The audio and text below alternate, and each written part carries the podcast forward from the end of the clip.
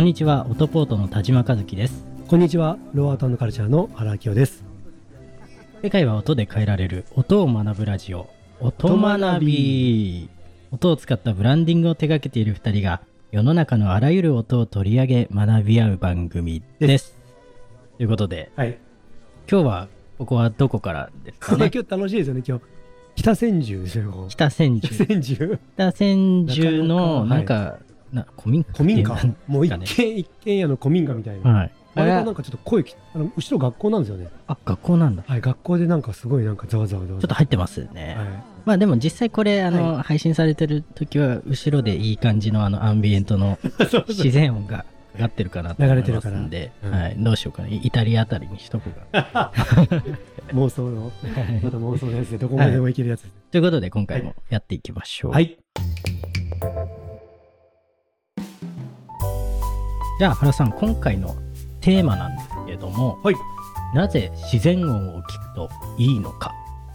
ね。はいななぜなんでしょうね。やっぱり、あ、本当落ち着きますもんね。そうですね。この番組、うんあの、冒頭のあのはいフリートークのバックで、一応自然音を流しては いるんですけれああ、どなるほど。も、はい。やっぱりね、なんだろうな、はい。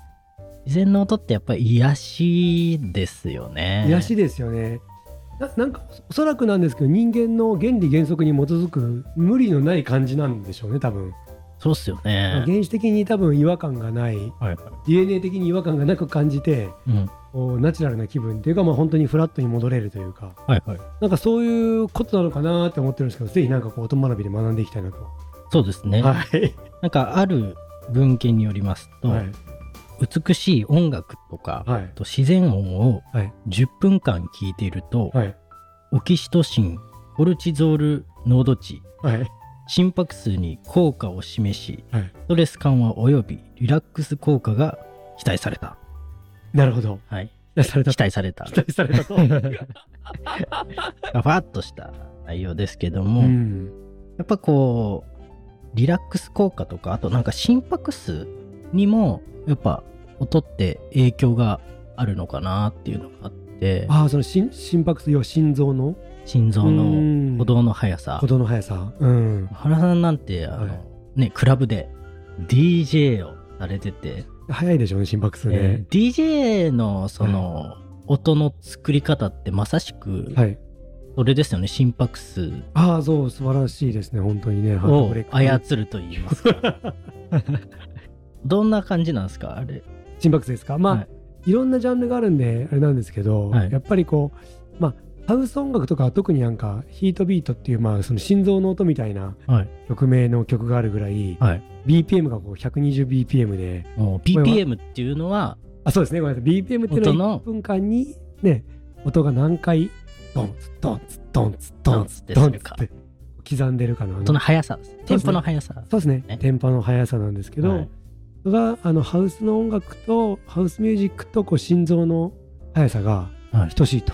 うんこれどのぐらいかっていうのはあるんですか ?B、120bpm ぐらい。120が120が130人間の心臓の音で。そうです、そうです。だからやっぱハウスミュージックとかってやっぱりこう聴いてて踊れるのにはい。ある種寝れるというか、うんうんうんうん落ち着く。まあお母さんのお腹の中にいた時にはい聴いてる、あのお母さんの心臓はいの心拍数と同じような、ああ、なるほど。うん、スピード感らしいですね。なるほどね。ど。はい。いやでもその、音楽って、うんその、テンポって、ある程度こう狙ってというか、ある意味その、同じテンポでこう進んでいくじゃないですか。そうですよね。はい。でも自然音を聞いても、うんその心拍数に効果があるっていうことは、うん自然音ってなんか、規則じゃない？そうですよ、確かに。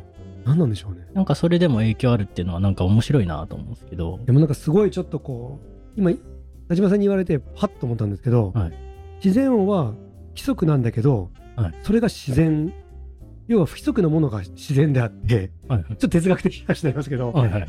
あのそもそも合わせることが不自然なのかもしれないなって。なるほど。要は心拍数も変わってますから、はいずっと同じじゃないんですよね。からもう朝昼晩とか状況によってうん心臓の音は変わってそれでも自分のリズムを取っていくっていうのがある種自然であって、はい実は音楽とかはあまりこう型にはめすぎると不自然なのかもしれないなってごめんなさい今ちょっと始めてあそうかも、なるほど。うん、つまり変化するものは自然であり、変化しないものは不自然であると。そうですねなんかそのやっぱりそもそもやっぱり変化するものなんで、まあ、人間の心みたいなものかもしれない。なんかむちゃくちゃ哲学的に。でででもも言いたいことと変わってきましたけどそうかもしんないですよね。でまあちょっと今回のテーマに戻るんですけどなぜ自然音を聞くといいのかっていう。えーっと。あちょっと調べてきました僕も。おそうですか？いいですか？あちょっとだけ。なななんですか？いやいや全然そんなあれなんですけどなんかやっぱりこうあの自然音から生まれるものの中にそのアルファーファ。アルファアルファーファ。パーハ。アルファーファ。アルファアルーフアルファーファァ 途中で混乱しますいやちょっと恥ずかしかったですねなんか目見ながらはい喋るのが、あのアルファーファを出すのがその自然音の入ったものとか自然音から出やすいって言われてるものが、まあ、データで出てて。はい。うん。だからまあそのアルファーファ自体がやっぱり脳に脳波にいいって言われていて人間がリラックスするあの波長だって言われてるのではい。なんかそこはやっぱり結局自然音とリンクしてくるのかなって思って僕は今日ちょっといろいろ見ながら来たんですけど、はい、なんか僕も、うん。そのアルファ波うん。とかベータ波とかシータ波ってあるじゃないですか、うん。あれって、うん。えっと、人間が聞き取れる範囲の音なんでしたっけ？あそこ勉強不足なんですけど多分そのうん。自然音って、うん。このポッドキャストとかうん。CD とかって、うん。あの高音域の限界が決まってるじゃないですか。決まってます決まってます。2万ヘルツとか、うん。でも自然界例えば森とかに行くと、2万ヘルツ以上、うん。4万とか5万とか、十何万とか、うん。それ以上の人間にうん。聞き取れない、なんかコウモリのそのなんていうんですか、あれ超音波とか、もうあれ高音域のそうですよね。波長じゃないですか、うん。なんかああいうのがものすごいその人にとってリラックス効果があるから、うん。森林浴って、うん。まあその光の感じとか風の感じとかもそうだけど、うん。音で言うと、うん電子デバイスからは聞こえないうん。深い音域もうん。その場に存在するから、うん。それがものすごいリラックス効果があるっていうのを、うん。ちょっとどこかで聞いて、めちゃくちゃ詳しいなと思った。ら あのいやでも本当そうですよね。でそれがやっぱりよく働けばいいけど悪くも働いてるところもあって、ええ特にやっぱり iPhone とかってはい。脳波に悪いとか、まあうん。うん僕も寝るときちょっとやっぱ iPhone どっちかって言ったら枕元はいに置いちゃうんですけど枕元に置いて寝ると良くないと、まあ、このでこの電磁波自体がですね、はいはい。やっぱり良くないからやっぱり自然界も結局電気なんでしょうね。電気電磁波みたいなものがあってそれが僕らには見えない聞こえないものの領域の中でいいものもあるし、はいはい。えーで自然界にはもしかしたら悪いものはないかもしれないですけどもしかしたらあるかもしれないですよね。うん。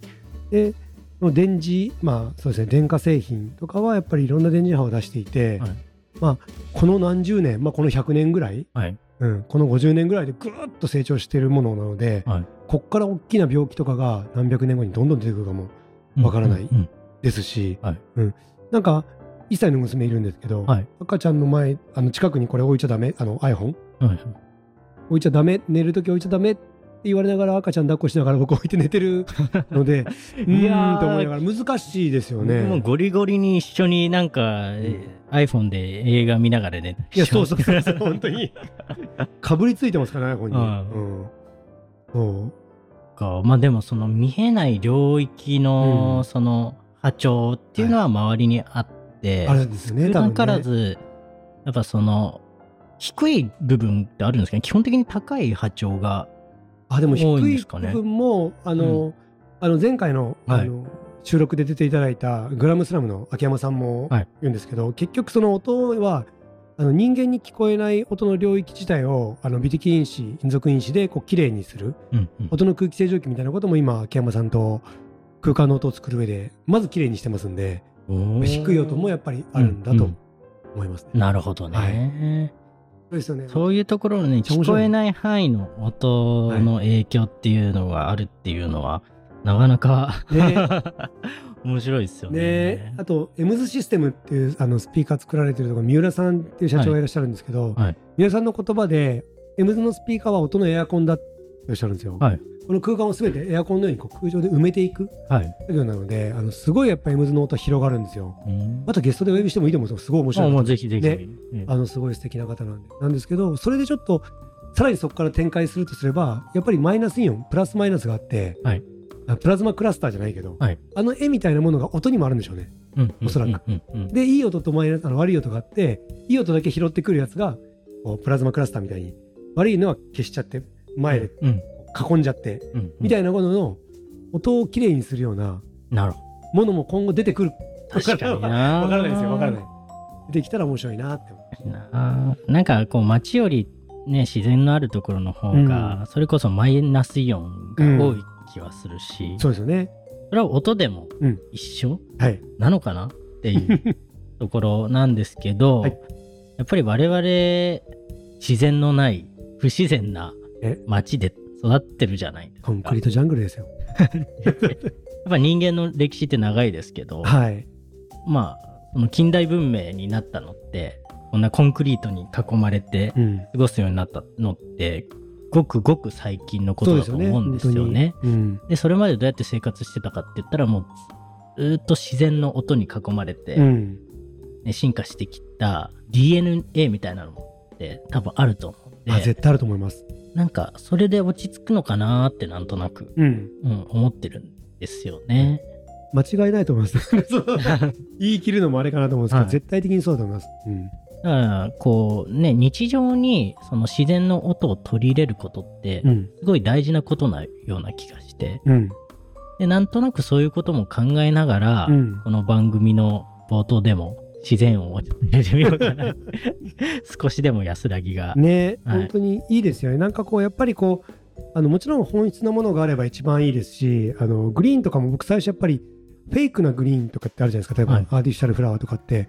あどのぐらい効果あるのかなと思ったけどやっぱ効果あるんですよね。ああなんかオフィス環境とかその緑視率とかそうそうそうのそう。そうどれだけその空間に緑があるかによってやっぱその気分うんのそのストレス値も違ってくるみたいなそうそうそうそうそう。あるんで、うん。ね、音もそうですよね。音もそうなんですよ。なんか、うん。もちろん自然な音が良くてその取ってきた音でうん。やるなんてっておっしゃる方もいらっしゃるし、はい。すごいよくわかるんですけど、はい。ただあるとないのではやっぱ全然違ってあそれにアプローチしてるかしてないかだけでも全然変わってくるんだなっていうのは、うん。ここ最近やっぱりちょっと思うところですね。うん、そうですね。うん。その音のその種類とかもうん、多分自然音が絶対いいっていうわけじゃなくてそうですね。なんかやっぱりうま人うまいですねやっぱ 人いやいや違うまい。人それぞれこの趣味思考が違ってくるんで、はい。やっぱそこは確率的に同じ音をずっと流すっていうのも、うんまあ、ある程度効果はあると思うけど、うんそこで好きな自分の音を選べるようになるとうん。より効果は高いんじゃないかなっていうのは思ったりしますね。いやおっしゃる通りですよね。なんかこう音楽でリラックスするときとリラックスっていうか心を落ち着けるときになんか好きな音楽を聴きがちなんですけど、はい。どちらかというと好きな音楽を聴いてしまうと心がこう上が心がう動くんだと思うんですね。はい。感動したりとか、はい。感じて動く感動なので、はい。でもそれよりはまあ知らない曲。うん。だけどリズムを一定でうん。落ち着くというか、うん。うん。整えるような曲がいいうん。かなと思っていて、やっぱりおすすめはクラシックでもちろんこう僕もバッハとか好きですけどクラシックの全てを分かってるわけじゃなくて、はい。クラシックはなんかもともとの根源で言うと自然音から作られたって言われてるぐらい、はい。自然音を聞いてそれを楽器に置き換えて作ったのがクラシック。おおそうなんや、うんだからやっぱりクラシックってここに来るんじゃないかなと思いますよね。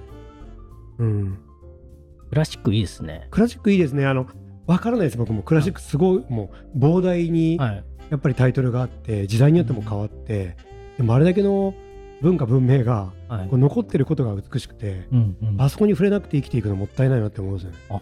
うん、確かに、でもう、ん。今の話で言えば、うん。僕は結構アンビエントサウンドみたいな、自然音楽っていうジャンルがあるんね。で、それはどっちかというとそのテンポというかリズムというよりは、本当のうん、自然のこう空間に身を委ねるというか、整うというか、なんかそっちに近いような気もするんですけど、そのジャンルって結構今あんまりこうメジャーじゃないというか。どっちかって言ったらねまあすごく分かりやすく言ったらブライアン・イーノみたいなアーティストがいてあそうそうそうそう。でまあ、この前も京都とか来て、まあね、すごいはい。あのでもちょっとこうどちらかって言ったらサウンドアートの領域というかそうそうアート寄りになってるんですけどまああれこそなんかこう日常にそうそうそうそう。いいよなってやそれほんまに思うぐらいのレベル。うん思いますね。ねもうちょっとあってもいいな、いいのになと思いつつ、まあそんなこんなでですね。ねそんなことでですね。まああっという間にはい。時間が来てしまいまましたたけど、サウンドアートの話面白いかもしれないあそうですね。ね勉強したりし。まあ、なぜ自然を聞くといいのかっていうテーマでやりましたけれども、は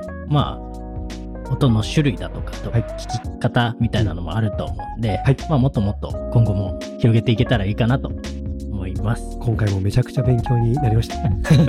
それでは今回もお聞きいただきありがとうございました。お相手はオトポート田島和樹とローアートアンカルチャーの原明夫です